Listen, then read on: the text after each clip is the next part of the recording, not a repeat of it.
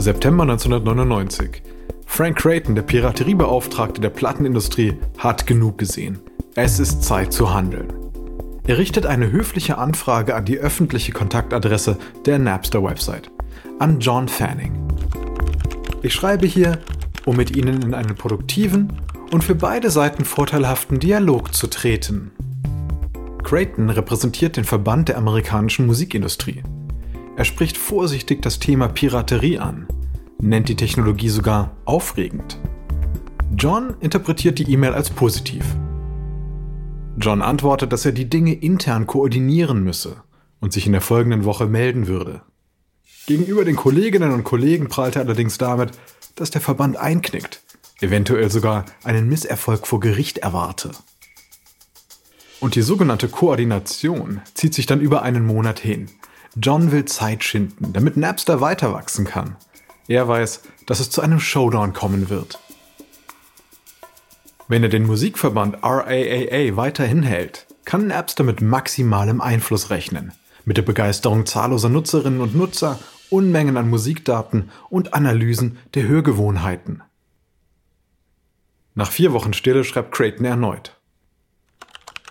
Ich hoffe, Sie konnten mit den Kolleginnen und Kollegen sprechen. Die Medien sind im Moment sehr interessiert und ich würde Ihnen gern mitteilen, dass wir im Gespräch sind. Creighton will verhandeln.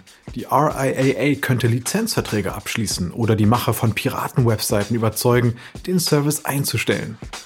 Beide Lösungen sind besser als zu klagen.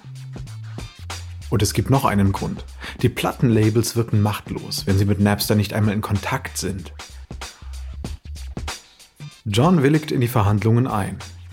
Er kündigt an, dass eventuell nicht er, sondern eine andere Person die Gespräche führen wird. Wer werde er dann mitteilen? Creighton drängt. Das kann nicht warten. Ich muss möglichst schnell mit der zuständigen Person sprechen. Stunden später ruft ihn die Geschäftsführerin von Napster an, Eileen Richardson.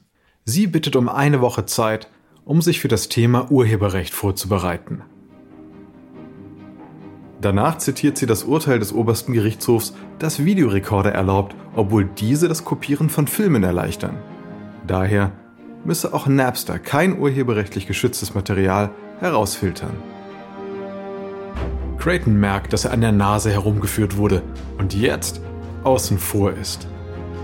Er ist wirklich wütend. Und er findet, dass Napster für diesen Schachzug bezahlen muss.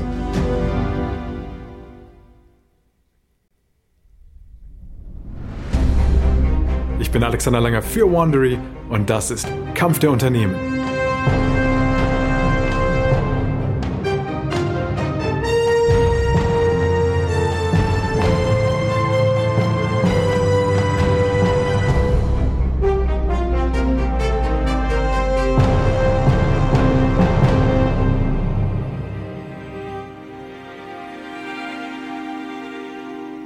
In der letzten Episode von Napster vs. Plattenlabels haben Programmierer bei Napster angeklopft, um daran mitzuarbeiten, mit einem File-Sharing-Netzwerk die Plattenindustrie zu sprengen. Das Team von Napster glaubt, dass das andauernde Wachstum des Netzwerks die Plattenverlage zu einer Auseinandersetzung zwingen wird. Sie hören Episode 4 Kampf der Bands. Die Labels und Napster spielen Katz und Maus. Richardson hat wenige Mittel, um das Spiel zu beenden, denn Napster ist immer noch relativ klein. Es kann in den Verhandlungen kaum Druck aufbauen. Richardson will den Musiklabels gegenüber vernünftig erscheinen. Auch soll Napster weiter wachsen können. Also erklärt sie sich bereit, auf einer Konferenz der Unterhaltungsindustrie in Los Angeles zu sprechen. Der Hauptredner auf der Veranstaltung ist Jay Sammet, der Technikchef der Plattenfirma EMI. Der Besuch des Events ist ein Risiko, aber Richardson glaubt, dass er den Leuten von der RIAA aus dem Weg gehen kann.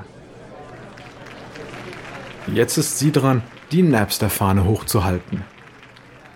Wir arbeiten mit Newcomer-Bands und wir helfen ihnen, ihre Karrieren aufzubauen. Während der Fragerunde steht eine Zuschauerin auf und stellt die kritische Frage. Sind Sie mit dem Verband wegen der Urheberrechte im Gespräch? Napster wolle auf jeden Fall darüber reden, sagt Richardson. Sie schiebt die Schuld für den schleppenden Fortschritt auf die Labels. Warum ist nicht einmal jemand von den Plattenlabels hier, hm, um das zu beantworten? Sollten wir nicht diskutieren, wie das neue Medium die Musiklandschaft verändern kann? Der Moderator der Konferenz weist auf eine Frau von der RIAA im Publikum. Und Richardson dreht auf. Kommen Sie, lassen Sie uns reden. Die Vertreterin des Verbands ist komplett überrumpelt und lehnt ab. Aber der Moderator stellt sie einander nach der Konferenz vor. Das Napster-Team hat die Plattenlabels eine Zeit lang in Schach gehalten. Aber jetzt kreisen die Geier über ihren Köpfen.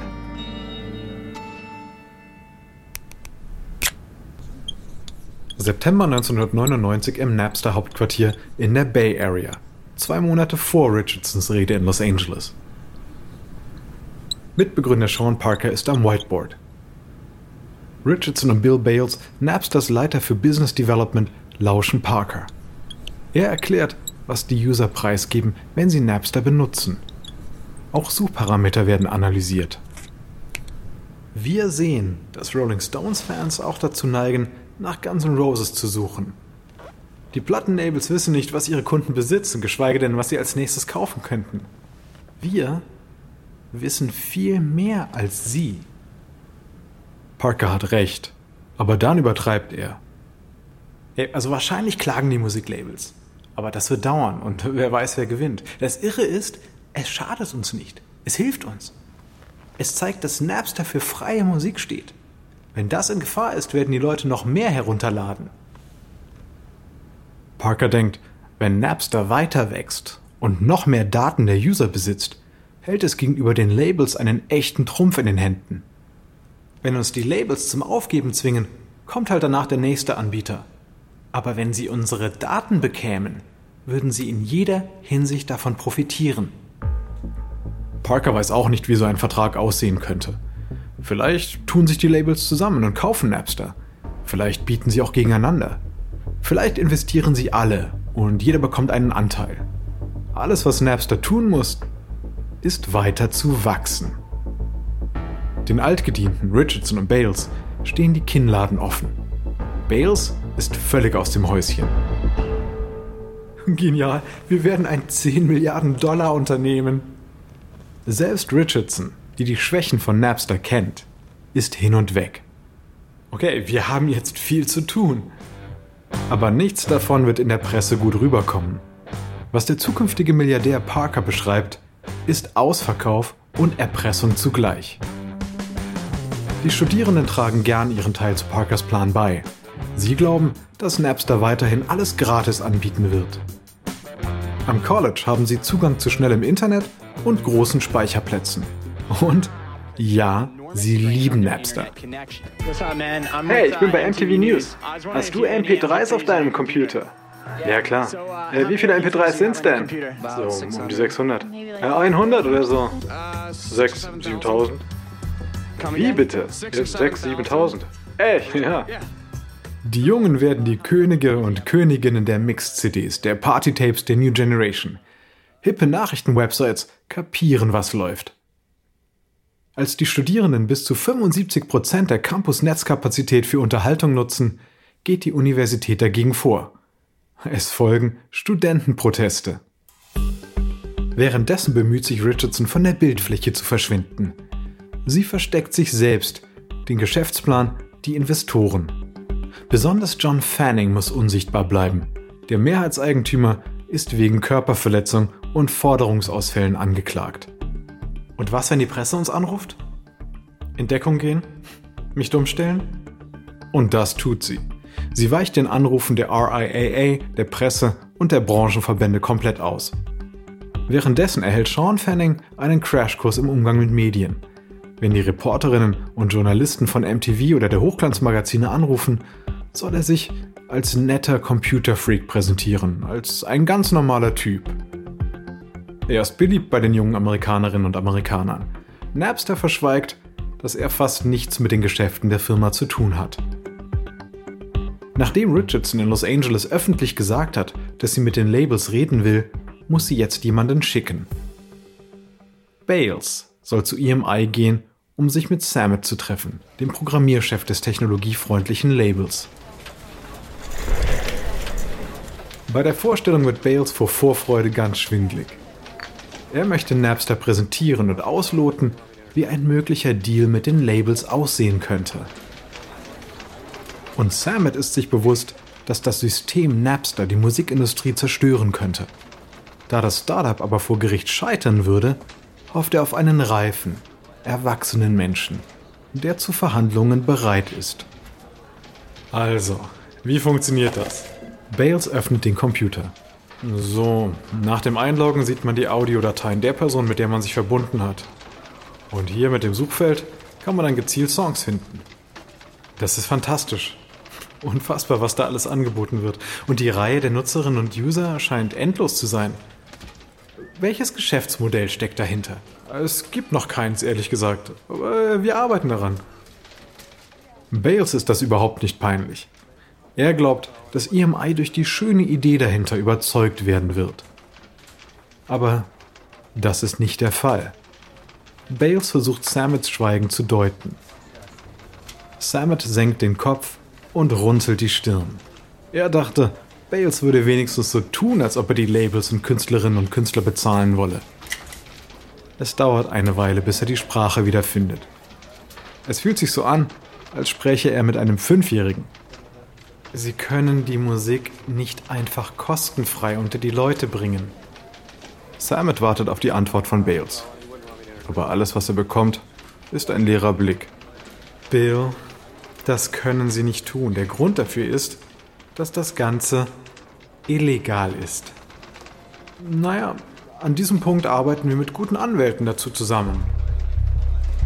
Beim letzten Gespräch war das noch. Samet kann die Dreistigkeit nicht fassen. Er hört auf zuzuhören und blickt aus dem Fenster. Damit signalisiert er, dass das Meeting für ihn vorbei ist.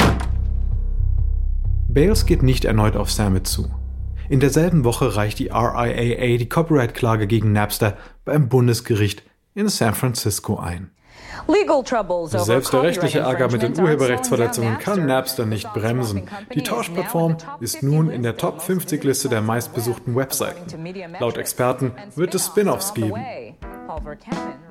Wie Parker voraussagte, steigt mit der Klage auch die Aufmerksamkeit der Medien, was wiederum mehr Nutzer anlockt. Napster landet auf den Titelseiten in Los Angeles und New York Times.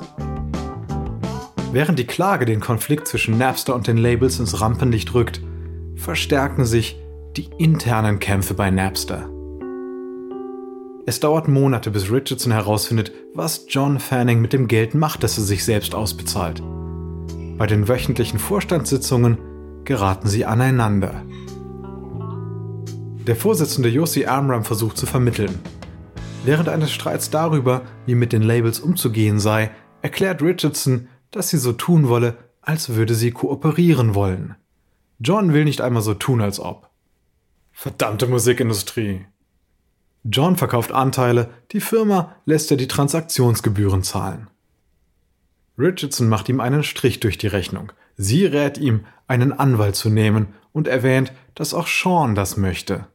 Er habe sie gebeten, einen Anwalt zu empfehlen.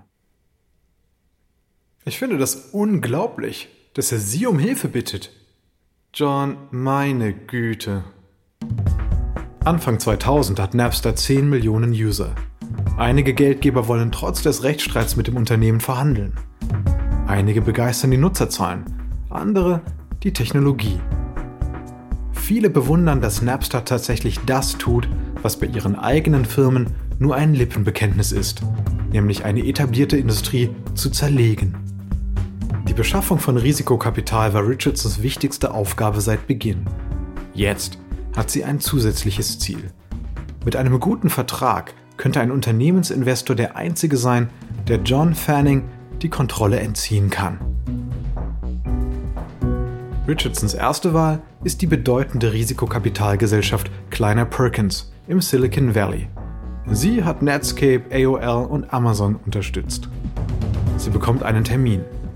Selbst nachdem Kleiner erfahren hat, dass die rechtliche Haftung enorm ist, will die Firma ins Geschäft kommen. Wegen des Rechtsstreits jedoch nur über einen Dritten. Richardson soll mit einer kleineren Firma des Kapitalgebers reden. Sie dealt mit Musikempfehlungen. Sie einigen sich auf einen Vertrag, der Kleiner vor einer Klage schützen würde, indem sie ein neues, fusioniertes Unternehmen mit einem Wert von 150 Millionen Dollar gründen. Napsters Anteil dabei ist zwei Drittel. Der Fusionspartner würde das tun, was Napster behauptet zu tun, Menschen neue Musik entdecken lassen. Dadurch würden die rechtlichen Auseinandersetzungen einfacher zu gewinnen sein. Amram klingt sich in ein Telefonat zwischen Richardson und John ein, der den Vertrag blockieren könnte. Sie diskutieren zwei Stunden lang hin und her. Am Ende sieht Amram eine Chance, den Deal abzuschließen. Das könnte Napster einen echten Schub geben. Amram gibt John das Gefühl, bei dieser Lösung das Gesicht zu wahren und die Kontrolle behalten zu können. Also gut, wir brauchen das Geld und es erhöht unsere Unternehmensbewertung. Also los. Richardson ist so erleichtert, aber sie hat Angst, dass John eine Kehrtwende machen und die Vereinbarung platzen lassen könnte.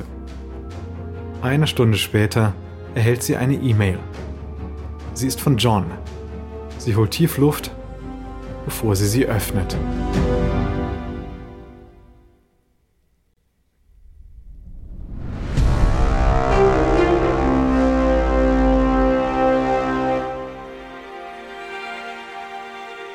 Bevor Richardson die E-Mail anklickt, macht sich ein mulmiges Gefühl breit. Und ihr Instinkt ist richtig. John hat seine Meinung geändert, weil der Vertrag dem anderen Unternehmen zu viel Geld übertrage. Ein Drittel des fusionierten Unternehmens. Aber der wahre Grund ist wohl, John ahnt, dass Kleiner ihn aus dem Vorstand haben will. Richardson sieht keine andere Möglichkeit, als andere Venture-Firmen im Valley abzuklappern. Sie findet eine, die an einen Gewinn vor Gericht glaubt und mit John kein Problem hat. Den weniger renommierten Investor Hummer Windblatt. Der Geldgeber von Pets.com, das eines Tages zum Symbol für die Dotcom-Blase werden wird. Die Kapitalgesellschaft ist zunächst bereit, Napster mit 100 Millionen Dollar zu bewerten. Dann aber erfährt sie, dass andere Firmen ausgestiegen sind. Und der Aktienmarkt beginnt zu fallen. Am Ende steht eine Bewertung von 65 Millionen Dollar. Napsters Geldgeber Ron Conway trifft Sean und Parker. Die beiden sollen das Geschäft an Seans Onkel verkaufen oder sie müssten sich von Napster verabschieden. Wenn Hammer Windblatt ablehnt, geht die Firma bei der nächsten Abrechnung pleite. Wir haben einfach keine Reserven mehr. Sean will die Meinung von Parker hören. Ist es echt so schlimm? Ja, das ist es wahrscheinlich. Eileen hat sich bemüht. Okay, was sollen wir machen? Lass uns mit John telefonieren. Wir müssen ihn davon überzeugen, dass es ein kühner, strategischer Zug ist, Hammer zu involvieren. Er, er kann uns dann vor wem auch immer retten. Okay, ja, das ist gut. Wir können es ihm nicht direkt sagen, sondern wir müssen ihm das Gefühl geben, dass dies der einzige Weg ist, um noch an Geld zu kommen. Obwohl es Seans Onkel ist, übernimmt Parker den größten Teil des Gesprächs und überzeugt John. Im April übernimmt Hammer Windblatt einen 20-prozentigen Anteil. John kann damit zukünftige Geschäfte nicht mehr blockieren. Sean ist erleichtert. Endlich wird er Unterstützung für die nächsten Schritte haben. Hammer Windblatt ersetzt Richardson durch den neuen CEO Hank Barry, Schlagzeuger und zuvor Anwalt für geistiges Eigentum. Er räumt Napster vor Gericht gute Chancen ein. Für die Venture-Investition braucht die Kommunikationsstrategie von Napster ein Upgrade. Sean ist dafür nicht geeignet. Mit ihm funktioniert die David gegen Goliath-Story einfach nicht. Das Napster-Team versucht nun, Unterstützung von Bands zu bekommen. Einige beißen an, darunter Chuck D., das bekannteste Mitglied von Public Enemy. In der Charlie Rose Show von PBS hält er ein überzeugendes Plädoyer. Das Musikgeschäft hat die Kontrolle über das Schicksal der Künstler. Der momentane Krieg geht über ihre Köpfe hinweg. Das ist, als ginge die Macht zurück an das Volk. Denn die Industrie wurde in den letzten 15, 16 Jahren von Buchhaltern und Anwälten gesteuert. Es äh, ging nicht um Kunst. Napster hat es verstanden. Durch das System von File-Sharing und dem Vertrieb durch Downloads kehrt die Macht wieder zu den Menschen zurück. Also Napster zahlt ihm heimlich 100.000 Dollar, um Kampagnen für Napster zu starten. Er schreibt sogar einen Beitrag für die New York Times. Aber die andere Seite schläft auch nicht. Hillary Rosen, Präsidentin vom Verband der Musikindustrie, rät den Labelbossen, mit ihren Künstlern zusammen Stimmung gegen Napster zu machen. Eminem beteiligt sich und viele andere. Aber keiner geht so weit wie die Heavy-Metal-Gruppe Metallica aus San Francisco. Wir gehen gegen Napster vor, auf legale Weise. Gleichzeitig muss diese Debatte die Öffentlichkeit erreichen. Das ist wichtig, um den Leuten klarzumachen, was auf dem Spiel steht, was die Konsequenzen sind, wenn nichts unternommen wird. Metallica verklagt Napster und einige Universitäten. Die Band beschuldigt sie, beim Filesharing und der Musikpiraterie ein Auge zuzudrücken. Metallica-Schlagzeuger Lars Ulrich geht noch weiter. Er hat sich mit den Raubkopien und gebrannten CDs abgefunden, da die Songs dadurch bekannter werden. Aber die Größe des Napster-Netzwerks bedeutet, dass niemand etwas kaufen muss. Nie mehr. Ulrich und Metallica-Anwalt Howard King erzählen gegenüber TV-Sendern, dass sie mit einer Liste von hunderttausenden Napster-Accounts, die Metallica-Songs geteilt haben, zu Napsters Büro in San Mateo gehen werden. Napster erfährt davon, als ein Fernsehsender anruft, um nach der Adresse des Büros zu fragen und ob die Firma ein Statement dazu abgeben wird. 3. Mai 2000. Der Medienzirkus beginnt. Ulrich und King kommen mit 13 Kisten voller Dokumenten an. Es sind die Listen von Nutzerinnen und Nutzer, die mit Metallica-Songs handeln. Doch Napster hat Fans vor Ort. Während Ulrich in die Kameras spricht, schwenken Napster-Fans ein Plakat mit der Aufschrift RIAA und seine Marionetten, eine Anspielung auf das Metallica-Album Master of Puppets. Aber noch schlimmer sind die Fans, die Metallica-CDs mit Hämmern bearbeiten. Metallicas Vorgehen ist einfach nicht sehr Rock'n'Roll, das zeigt sich. Die Demonstranten sind sauer auf Ulrich. Mann, das ist doch unsere Musik! Ulrich und King bringen die Dokumente ins Haus und hoch ins vierte Stockwerk, wo das Napster-Büro ist. Dort kommen ein paar junge Napster-Mitarbeiter auf Ulrich zu und sagen ihm, dass sie seine Fans seien. Ulrichs Wut legt sich. Ich will nicht klagen. Ich möchte, dass Musiker bezahlt werden. Doch das Problem ist nicht gelöst. Napster sperrt zwar 317.000 User der Metallica-Liste, aber jeder, der Napster löscht und dann neu installiert, kann die Musik sofort wieder abonnieren. Noch schlimmer ist der Umstand, dass die Plattenindustrie Sean, Parker und die anderen im Rahmen der RIAA-Klage unter Eid befragt hat. Die Plattenfirmen haben eine einstweilige Verfügung beantragt, die Napsters Online-Dienst stilllegen würde. Bis zur Anhörung sind es nur noch zwei Monate. In der nächsten Episode zieht Napster noch ein paar Tricks aus dem Ärmel. Und Hammer Windblad-Partner Hank Barry führt geheime Gespräche mit Universal, der größten Plattenfirma der Branche. Barry ist der Überzeugung, er habe gute Karten und versucht, einen besseren Deal auszuhandeln. Aber für Universal riecht die Sache faul.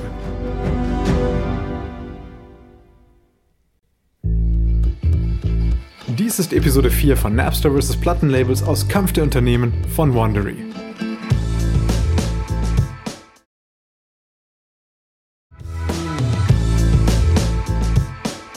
kurzer Hinweis zu den Dialogen, die Sie soeben gehört haben.